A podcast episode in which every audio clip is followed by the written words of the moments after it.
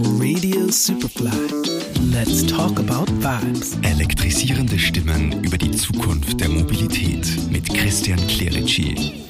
Als Managing Partner von Axilium hast du es mit OEMs zu tun. Das sind diejenigen, die die Autos herstellen. Das sind diejenigen, die äh, in den letzten Jahrzehnten ein Selbstverständnis aufgebaut haben, dass das eine Branche ist, die nie untergehen kann, weil das, was die Menschen immer brauchen, ist Mobilität. Wir stellen sie her. Damit ist eigentlich alles geklärt. Und plötzlich wacht diese Branche auf und sieht, dass es kaum mehr möglich ist, Schritt zu halten mit den Veränderungen, die aus unterschiedlichsten Gründen auf die Branche hereinbrechen. Ihr beratet OEMs darin, wie dieser Wandel vollziehbar ist. Was genau ist denn dieser Wandel und wie kann man als junges Unternehmen wie ihr eine so etablierte Industrie beraten und dabei ernst genommen werden? Wir haben Wandel, der stattfindet rund ums Produkt. Wir haben Wandel, der stattfindet rund um die Ladeinfrastruktur und wir haben aber auch Wandel oder dann halt Investments, die da reinfließen rund um die Software Operator. Und äh, da, wo, um äh, deine Frage aufzugreifen, die Automobilhersteller in den vergangenen Jahren sich sehr viel mit beschäftigt haben, war, wer in dem Ökosystem, nämlich dem Mix aus Hersteller und Zulieferer, ist eigentlich in der Verantwortung, diesen Wandel voranzutreiben? Wer muss die Kompetenzen in seinen Organisationen aufbauen?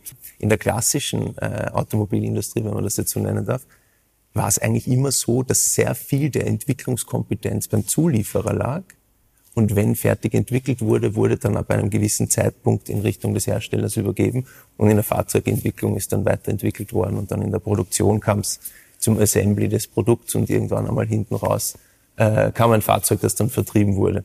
Und dieses Dilemma oder diese Fragestellung rund um, wo diese Kompetenzen rund um Elektromobilität künftig ihre Herberge finden sollen, das ist geklärt. Ja. Also da hat man recht schnell, oder schnell ist jetzt eben eine Frage, kommt auf die Perspektive drauf an, erkannt, dass das Kernkompetenz wird des Automobilherstellers. Und neben der Elektromobilität gibt es ganz viele andere Veränderungen, mit denen die Automobilhersteller sich aktuell auch konfrontiert sind. Jetzt haben wir das Thema gehabt der Shared Economy, ist eine große Veränderung, äh, das Thema autonome Fahren, generell Digitalisierung, nämlich Software im Produkt. Und da müssen sich die Automobilhersteller mit sich selbst und ihren eigenen Organisationen beschäftigen. Weil ein Automobilhersteller, der über 100 Jahre lang hervorragend Fahrzeuge, dementsprechend Hardware entwickelt hat, hat nicht zwangsläufig so die Fähigkeit, auch Software in dieser Qualität zu entwickeln.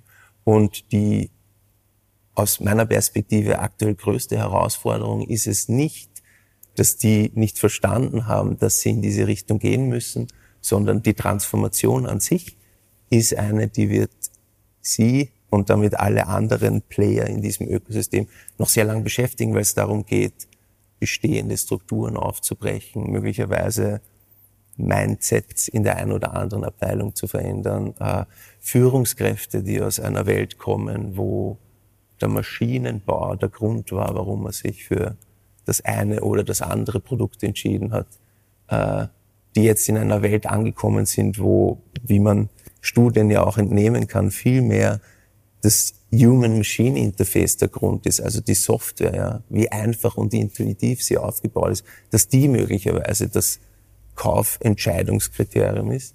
Ähm, das ist recht schwierig, diesen Prozess über sich selbst ergehen zu lassen und noch schwieriger, seiner Führungsverantwortung gerecht zu werden und diese Veränderung anzutreiben, wenn man auf einer Entscheidungsposition angekommen ist. Und das ist ein Wandel, der nicht nur innerhalb der Automobilhersteller stattfinden muss, sondern der muss eben im kompletten Ökosystem stattfinden, auch bei den Zulieferern und auch bei anderen äh, Firmen, die sich gerade etablieren auf dem Markt. Das ist ein sehr technologisch getriebenes Thema, aber es ist natürlich auch ein kulturelles Thema.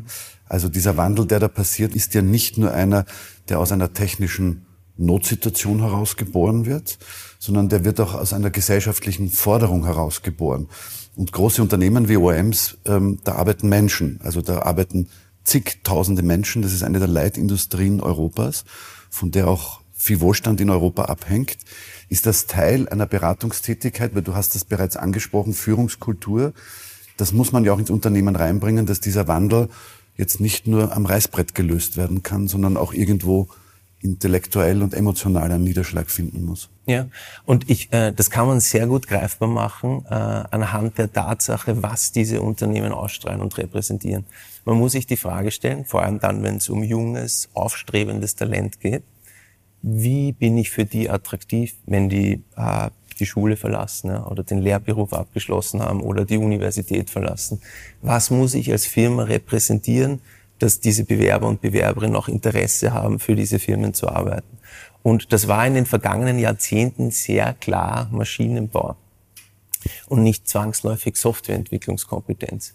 Und als Firmen, alle in diesem äh, Ökosystem, muss sich umstellen, dass Softwareentwicklung mindestens genauso wichtig ist wie Hardwareentwicklung.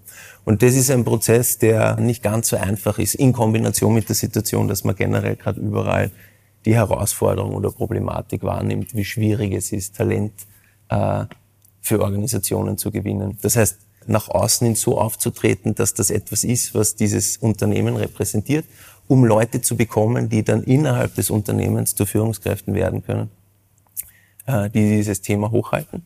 Und natürlich große äh, Veränderungsprogramme, große digitale Transformationen, was die komplette Organisation angeht, um die Führungskräfte, die jetzt in Charge sind, um sie bei diesem äh, Mindset-Wandel zu unterstützen. Jetzt habe ich das Wort ORM benutzt. ORM bedeutet immer Marken. Und Marken waren immer ähm, in der komfortablen Situation, dass sie Fans hatten. Also es gab die BMW-Fahrer, die Mercedes-Fahrer, den Porsche, ähm, Liebhaber, das ist eigentlich Phantom. Ähm, würdest du sagen, diese Dinge lösen sich dahingehend auf, weil andere Werte für die Marken wichtig werden? Also ich könnte mir jetzt vorstellen, es wird schwierig sein, als Marke nach außen hin mit Softwarekompetenz zu werben, auch wenn das eine Kaufentscheidung ist. Also wir wissen das von asiatischen und ähm, amerikanischen Konkurrenzunternehmen zu den europäischen Automobilherstellern, die viel früher angefangen haben, damit ähm, Software zu entwickeln, die convenient für den Betrieb ist. Das ist ein echter Wettbewerbsvorteil.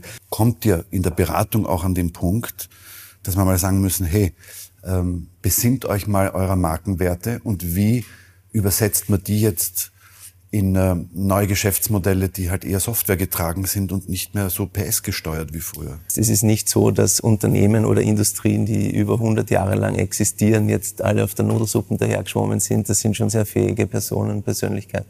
Aber die Frage ist extrem berechtigt. Das war früher sehr klar. Ich, äh, ich lehne mich ein bisschen aus dem Fenster. Das war irgendwie so, der Mercedes, der hat eher so den Markenkern Luxus und Komfort gehabt der BMW, mehr so die Sportlichkeit und die Dynamik. Volvo in die 90er Jahre war Sicherheit. Ja.